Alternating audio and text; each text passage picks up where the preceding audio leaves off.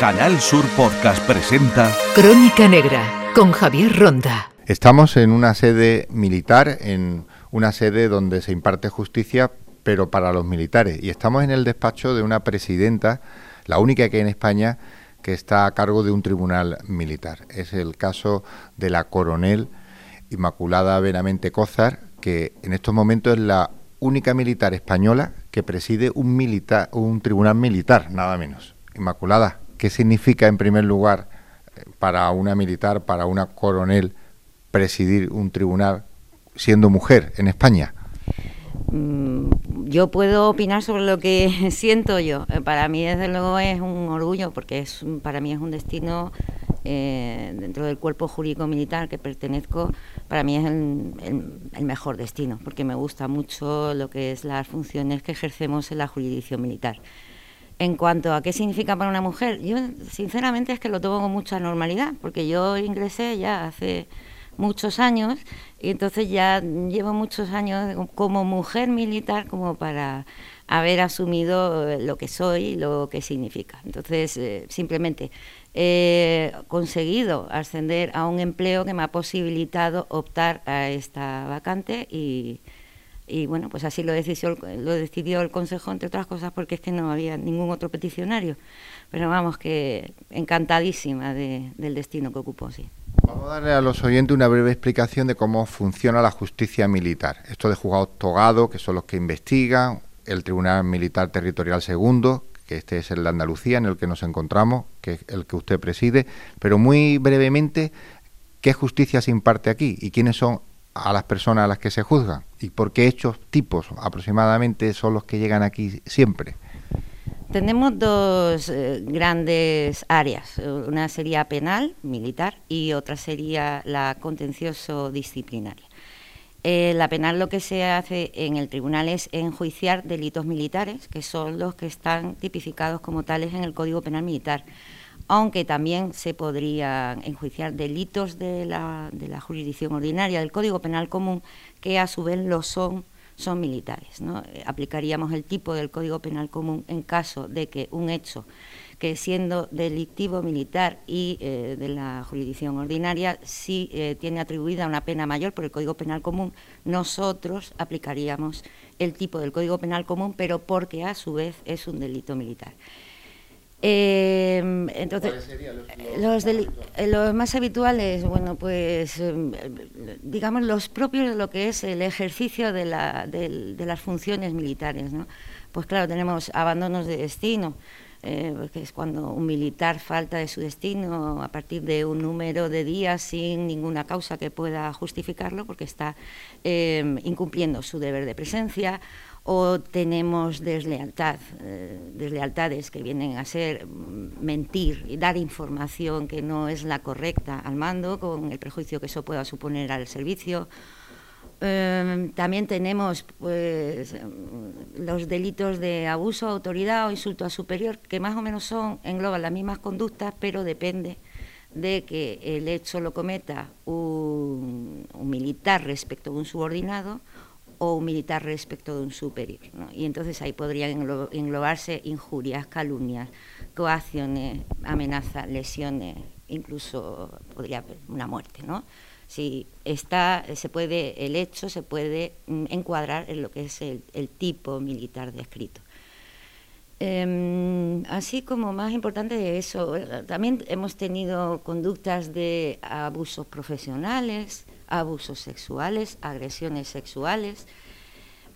Eh, digamos que eh, la jurisdicción militar em, es un reflejo de lo que pasa en, la jurisdicción ordinaria, pero restringido a su ámbito, a los tipos contemplados en el Código Penal Militar, pero eh, lo que es la conducta o la, actuación de la gente viene a ser un reflejo de la sociedad. los militares hacen cosas eh, que puede que no tienen una trascendencia eh, fuera de las Fuerzas Armadas, pero sí que lo tienen dentro, como es el caso de los abandonos de destino.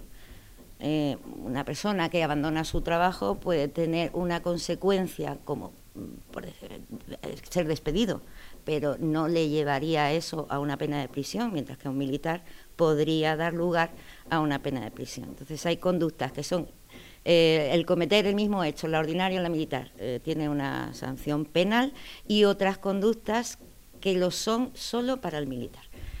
También podríamos tener, eh, podríamos condenar a civiles, pero tan solo un número muy limitado de, delitos, como podría ser el allanamiento a una base militar. en general, nuestros condenados o asueltos son militares. Militares y guardias civiles. Eh, efectivamente, y guardias civiles. Eh, con la precisión de que lo que son los tribunales militares territoriales enjuician eh, a los militares que sean o desde de tropa y marinería hasta capitán incluido, porque a partir de comandante el enjuiciamiento está atribuido al Tribunal Militar Central. Bien, para que el oyente lo entienda, usted es una juez, una magistrada militar, imparte justicia y además en el, orden penal tiene que condenar. ¿Esto cómo se lleva en el tribunal? El hecho de que esté la mujer presidiendo, la coronel presidiendo, esto ya supongo que está más que superado, pero usted es la que pone la sentencia según el Código de Justicia Militar y al final tiene que hacer cumplir la ley. Y la mayoría de las ocasiones pues habrá soluciones habrá condena. Eso a título personal, ¿cómo lo lleva el hecho de meter a militares en la cárcel porque se hayan portado mal? ¿Cómo se va uno para casa? Mm, pues, con total tranquilidad, porque desde luego, bueno, para, precisar, yo no condeno, yo no asueldo, yo no hago ejecutar. El tribunal, esto es un órgano colegiado y entonces las decisiones nunca son de uno. El, el, vocal ponente, que puedo ser yo, es el que se va más, más estudiado tiene el asunto y propone eh, la resolución, pero desde luego los demás tienen que estar de acuerdo. Y pues aquí, como en la jurisdicción ordinaria, eh, pues, el, procesado, la persona que se sienta en el banquillo, como normalmente se conoce, tiene todas las garantías que se tiene en un tribunal de la jurisdicción ordinaria.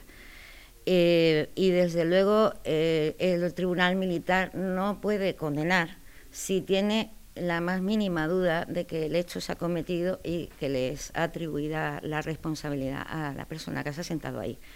Entonces, cuando uno condena es porque en, el acto de la vista se ha demostrado, sin lugar a dudas, que esa persona ha cometido un hecho que está tipificado en nuestro Código Penal Militar y eh, se le impone la sanción que se, que se estima que se merece. En todo caso, como luego la sentencia hay que redactarla, no impone tanto porque no hay que decirla eh, allí mismo, una vez que ha terminado el acto de la vista, se delibera y luego ya se redacta la sentencia. Pero vamos, creo que, que yo lo tomo con la misma normalidad que lo puede tomar pues un, magistrado de la jurisdicción ordinaria, que aunque ellos lleven más tiempo, pero bueno, eh, a uno, uno se acostumbra pronto a lo que tiene que hacer. ¿Por qué se dice que la justicia cuando es militar es más dura? Y el Código Penal Militar es más duro, aunque después también sabemos que, por ejemplo, existen las distintas aplicaciones de atenuantes y demás. Pero en principio siempre se dice que la justicia militar es más dura, también sabemos que el cumplimiento son en prisiones, en centros penitenciarios militares. ¿Esto cómo es? ¿Es así exactamente o no? Si alguien por matar a alguien siendo militar, en el acto de ser militar, le pueden caer una condena mayor. ¿Es exactamente así o no? Bueno, hay determinados tipos en los que efectivamente la conducta puede coincidir con eh, un tipo previsto en el Código Penal Común y que mm, puede suponer una eh, mayor eh, sanción penal mm, porque además de infringir un bien jurídico protegido como puede ser la integridad corporal, se puede estar infringiendo otros deberes jurídicos que se protegen eh, con el Código Penal Militar, pues como puede ser lo que todos los principios que son necesarios para el correcto funcionamiento de las Fuerzas Armadas, la jerarquía, la disciplina, el buen funcionamiento de, una unidad. Eh, claro, cuando un subordinado, por decir un ejemplo, eh, pues le pega un puñetazo a un superior, no solo se tiene que castigar la lesión, que recibe, que, pueda sufrir el superior, sino también el hecho de que es una conducta que va eh, de forma directa contra la disciplina y contra la, jerarquía. Y entonces eso supone eh, el que en estos tipos, en determinados tipos del Código Penal, esté prevista una pena mayor. Pero en general eh, es porque a los militares, para determinadas cosas, les es exigible una conducta más adecuada a la norma que si fuera un civil, ¿no? una persona que no está afecta al servicio de las Fuerzas Armadas. Y como he dicho antes, hay determinadas conductas que eh, para un no militar, como puede ser el irse de su trabajo durante seis días, puede suponer que lo despidan y para un militar puede suponer un, ingreso en prisión, pero mm, por el incumplimiento de esas obligaciones que son absolutamente exigibles a un militar. Vamos ahora, doña Inmaculada, al plano personal. Usted de chica quería ser militar y llegar a ser eh, presidenta de un tribunal militar eh, o solamente, no sé, estudiar Derecho. Usted de San Fernando, es andaluza, es gaditana, allí está la Armada. ¿Hay algún precedente castrense en su familia? Mm, bueno, sí, yo soy de San Fernando porque mi padre era de la Armada. ¿Eh? Entonces nací allí porque mi padre era la Armada. Es verdad que mi padre y mi madre son gaditanos, vamos, mi padre más de la Armada no podía ser porque era de la Carraca, que nació allí. Y bueno, pues, pero claro, como oficial de la Armada, pues estuvo un montón de destinos. Entonces yo nací en San Fernando, pero he estado de niña en Galicia, he estado en Cartagena, en Madrid, otra vez en Galicia, y, pero vamos, mis raíces son andaluzas, no tanto por tiempo que yo haya permanecido, sino porque mi familia materna y paterna son, son andaluces. Eh, sí, soy hija de militar. Mis tíos, los dos, dos, hermanos de mi padre eran militares. Tengo incluso un primo que es comandante de infantería marina. Tengo un tío consorte que también está eh, ha sido oficial de las Fuerzas Armadas. Mis abuelos también, aunque eran médicos, pero los dos de la Armada. Eh, total, que el ambiente se ha vivido sobre todo por mi padre, ¿no? porque antiguamente se podía hacer, porque las mujeres, muchas de ellas no trabajaban fuera de casa y seguían a los maridos en sus destinos. Entonces, eh, claro, mi vida eh, ha, estado, condicionada por los destinos de mi, padre.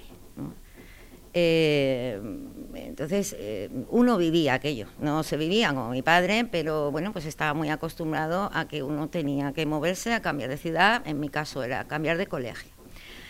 De pequeña yo no pensaba en ser militar, mm, no pensaba porque no existía esa posibilidad. ¿eh? las Fuerzas Armadas era un trabajo que estaba mm, reservado en ese momento a los hombres y las mujeres no tenían opción. Entonces yo admiraba muchísimo a mi padre, me gustaba muchísimo lo que hacía, vamos, lo que yo veía que hacía. Y, pero vamos, ahí se quedó. Lo que pasa, eh, en cuanto a estudiar Derecho, sinceramente tampoco lo pensé. Es que yo me presenté al examen de selectividad y con gran sorpresa vi que había que poner en el papel a qué carrera tenía que optar y yo no sabía qué hacer. Y miré a los de los lados y los dos pusieron Derecho, digo, pues yo voy a poner Derecho a ver que, ahí no se dan matemáticas, que eso no se me daba bien. Y, por eso hice la carrera, yo empecé, aquello me gustó y yo pensé, digo, abogado yo no voy a ser. Digo, pues a mí lo que me gusta es ser juez. Bueno, ese pensamiento tenía yo, opositar a juez. Y, pero al final de, mi, de la carrera, un día vino mi padre y me vino con el boletín oficial del Estado o de Defensa. y en aquel momento no sabía lo que era aquello. Oye, mira, niña, que que las mujeres ya pueden ser ingresar a las Fuerzas Armadas como médicos, como jurídicos de la Armada. Y digo, anda, sí. Oye, pues, pues mira, papá, pues, pues yo voy a hacer esa oposición. Y mi padre dijo, ah, pues muy bien. Y bueno, pues es que tampoco lo pensé, yo no sé, actué por impulso, igual que para elegir derecho, pues para elegir esta oposición. Y en cuanto terminé, pues eh, me puse con un preparador, que era un capitán por entonces jurídico militar, jurídico de la Armada por entonces. Y bueno, pues me gustó, estudié y tuve la suerte de aprobar y, tuve mucha suerte, porque la verdad es que aprobé con unos compañeros estupendos, que, que siempre se agradece. Al margen de esa vida particular, ahora queda la vida profesional. Usted es coronel, es mujer y hemos visto ya, hemos leído precisamente la última revista de defensa, la primera mujer una de las primeras mujeres generales de España, que es ingeniera agrónomo y pertenece a, al cuerpo de, del ejército que se dedica precisamente a planificación y el tema de acuartelamiento, de dotaciones y todas estas cuestiones. En lo militar, usted puede llegar a ser general irse al Tribunal Central Militar. ¿Esto cómo queda ahora mismo en su etapa profesional y castrense? Puedo llegar como puede llegar un compañero coronel que, masculino. llego o no llego, eso no es una cuestión que funcione automáticamente por el paso del tiempo. ¿no? Se nos somete a una serie de evaluaciones y eh, la ascensa general, después de, una evaluación, pues es, un tema que se hace por elección. Eh, podría llegar, podría llegar o podría no llegar. Eh, yo sinceramente es un tema que no ni me lo planteo ni me lo dejo de plantear, es una posibilidad, pero no y es una lógica ambición, pero no es una pretensión que condicione mi vida. Sobre todo porque siempre he pensado que hay que vivir y disfrutar de lo que uno tiene en este momento. Y ya el llegar a ser coronel para mí es un orgullo y es un orgullo presidir un tribunal militar territorial. Y, en eso estoy ahora mismo, yo no pienso en otra cosa. ¿Qué llego? ¿Dónde podría ir destinada? Pues podría ir destinada, em, tenemos dos empleos de general, el general auditor y el general consejero togado, que vendrían a ser general de brigada, general de división. Y dependiendo de ese empleo, bueno, primero habría que pasar por general auditor para llegar a general consejero, pues también dependen los destinos. Tenemos destinos de general de brigada en el Tribunal Militar Central, eh, en la Fiscalía Togada, el segundo lo es, o eh, los jefes de las asesorías jurídicas de los cuarteles generales de, los ejércitos. Y luego, ya de consejeros togados, pues tenemos el presidente del central, el asesor jurídico general, y el fiscal togado, y yo creo que no me dejó nadie. y ya está. Es decir, que para el número de integrantes que somos, aunque es un cuerpo que tiene mm, bastantes generales en proporción, pero claro, eh, naturalmente la cúspide siempre es más pequeña que la base y por lo tanto pues llegan eh, los que tienen que llegar, sin más. o mujer u hombre, pues según se estime que la persona más adecuada.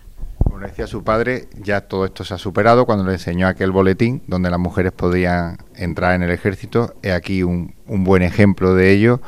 Pero es raro hoy decir que alguien sea militar, que sea mujer, que sea coronel, que esté en un, en un tribunal militar para la ciudadanía. ¿Cree que ya se ha superado de alguna forma el hecho de que la mujer puede estar en cualquier puesto, incluido el suyo? Yo creo que se acepta que, que una mujer puede estar en cualquier puesto. Otra cosa es que como todavía no hay muchas mujeres que ocupen determinados puestos, pues que siga llamando la atención y que pueda ser, pues, por ejemplo, objeto de una noticia. Pero no porque eh, se estime raro, y qué raro que una mujer pueda llegar a, no, sino, mm, pues eso, porque lo que todavía es escaso Mm, llama la atención, no se ve tan normal como cuando haya una mayoría, bueno, una mayoría o una igualdad de números entre hombres y mujeres. Ahora mismo eh, yo soy coronel, mm, pues como siempre digo, pues porque soy más mayor que otras compañeras. He tenido esa suerte, y, pero tengo un montón de años ya desde que ingresé.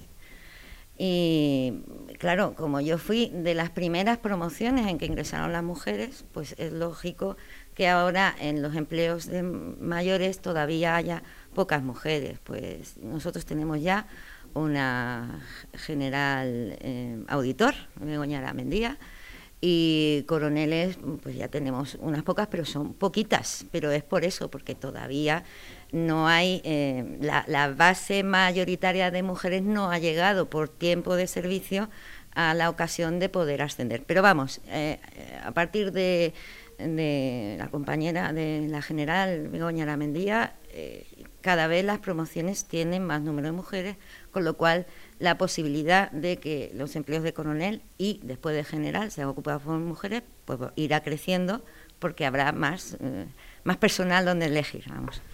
Desde este Tribunal Militar Territorial de Andalucía, donde nos encontramos, eh, ¿qué le diría ahora a los chicos y a las chicas que quieran ser militares y acabar en un tribunal militar como en el que usted se encuentra? ¿Qué titular le lanzaría para tener esa, eh, ese aliciente, ¿no?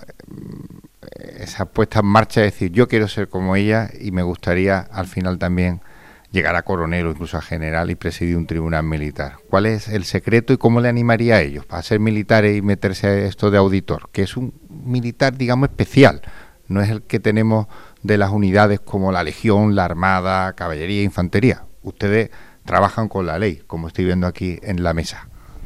Sí, nosotros trabajamos de la ley en dos grandes ámbitos, porque claro, no todo jurídico militar eh, ocupa puestos de la jurisdicción militar, no todo militar imparte justicia. Tenemos dos grandes áreas de actuación, que es la jurisdicción militar y el asesoramiento jurídico en el ámbito del Ministerio de Defensa. Entonces, un oficial auditor puede estar ocupando un destino de asesoramiento o un, destino en la jurisdicción. Los destinos de jurisdicción son menos numerosos que los de asesoría. ¿Qué diría yo a alguien, para a cualquiera, un joven, para ingresar? Eh, para empezar, que haya estudiado la carrera de Derecho y que le guste. Claro, eh, para mí el ejercicio del derecho es satisfactorio, es muy enriquecedor pero el derecho tiene mm, muchos ámbitos en los que desarrollarse. Eh, ¿Por qué desarrollarlo las Fuerzas Armadas? Bueno, pues mm, para mí, bueno, pues yo quiero a mi país y creo y tengo una vocación de servicio que he encauzado por las Fuerzas Armadas. Se puede encauzar de otras maneras, pero en mi caso las Fuerzas Armadas. Eh, para mí las Fuerzas Armadas es un ámbito mm, en el que el desarrollo profesional tiene satisfacciones personales, eh, no solo por las funciones que, tienen encomendadas las Fuerzas Armadas, sino por la vida dentro de las Fuerzas Armadas. Y me refiero sobre todo a los compañeros. Eh, yo tengo que dar gracias porque en el desarrollo de mis funciones, en todos los destinos, he tenido compañeros excelentes. Creo que se vive un ambiente Mm, de unión, de compañerismo, que quizá, digo solo quizá, porque claro, no lo conozco, mm, no se vive o no se vive con la misma intensidad en, otros ámbitos profesionales. Claro, nosotros como jurídicos es verdad, no somos como uno de infantería, está claro, cada uno tiene su función. Ah, todos estamos en el mismo barco y todos contribuimos a que el barco llegue al puerto que tiene que llegar. Pero sí que el jurídico, en su labor de asesoramiento, ha tenido que acompañar al mando a misiones internacionales y ahí eh, está dentro de una unidad y es uno más y vive la vida de, los componentes de, esa misión. Y bueno, es que de verdad me parece enriquecedor. Yo no sé si con esto animo a alguien, desde luego hay una exigencia de vida, porque los militares estamos sujetos a movilidad, tenemos una serie de obligaciones que hay que cumplir, pero vamos, que, reporta muchísimas satisfacciones. Desde luego es, yo qué voy a decir, si soy hija de, militar y, me vine aquí, pues porque era lo que me gustaba y me sigue gustando. Y hasta que no, no sé qué decir que no sea mi propia experiencia. Y tengo que decir, la experiencia es muy positiva. Nos ha atendido, nos ha abierto las puertas doña María Inmaculada Benavente Cozar, que es la coronel que preside este Tribunal Militar territorial aquí en Andalucía. Quizá la próxima entrevista sea cuando ella llegue a ser general. Quién sabe el destino, está por ver. Pero en cualquier caso ha sido una experiencia para Canal Sur Radio que nos haya atendido y que nos haya contado sus inquietudes, su vida y su quehacer diario aquí desde donde imparte justicia en este despacho militar donde ese código penal militar está siempre sobre la mesa pendiente y otras obras jurídicas para impartir justicia, que es lo que hace nuestra protagonista de hoy. ¿Alguna cosa más para nuestros oyentes? Nada, Javier, solo darte las gracias, ¿eh? porque bueno, pues no deja de ser una ocasión de dar visibilidad, no solo a las mujeres, que ahora parece, esto está muy de moda, yo lo entiendo, pero dar visibilidad a la justicia militar como algo normal, ¿no? Eh, que se desarrolla con normalidad, con todas las garantías y que es una de las misiones de los jurídicos militares. Muchísimas gracias, Javier. En Canal Sur Podcast han escuchado Crónica Negra con Javier Ronda.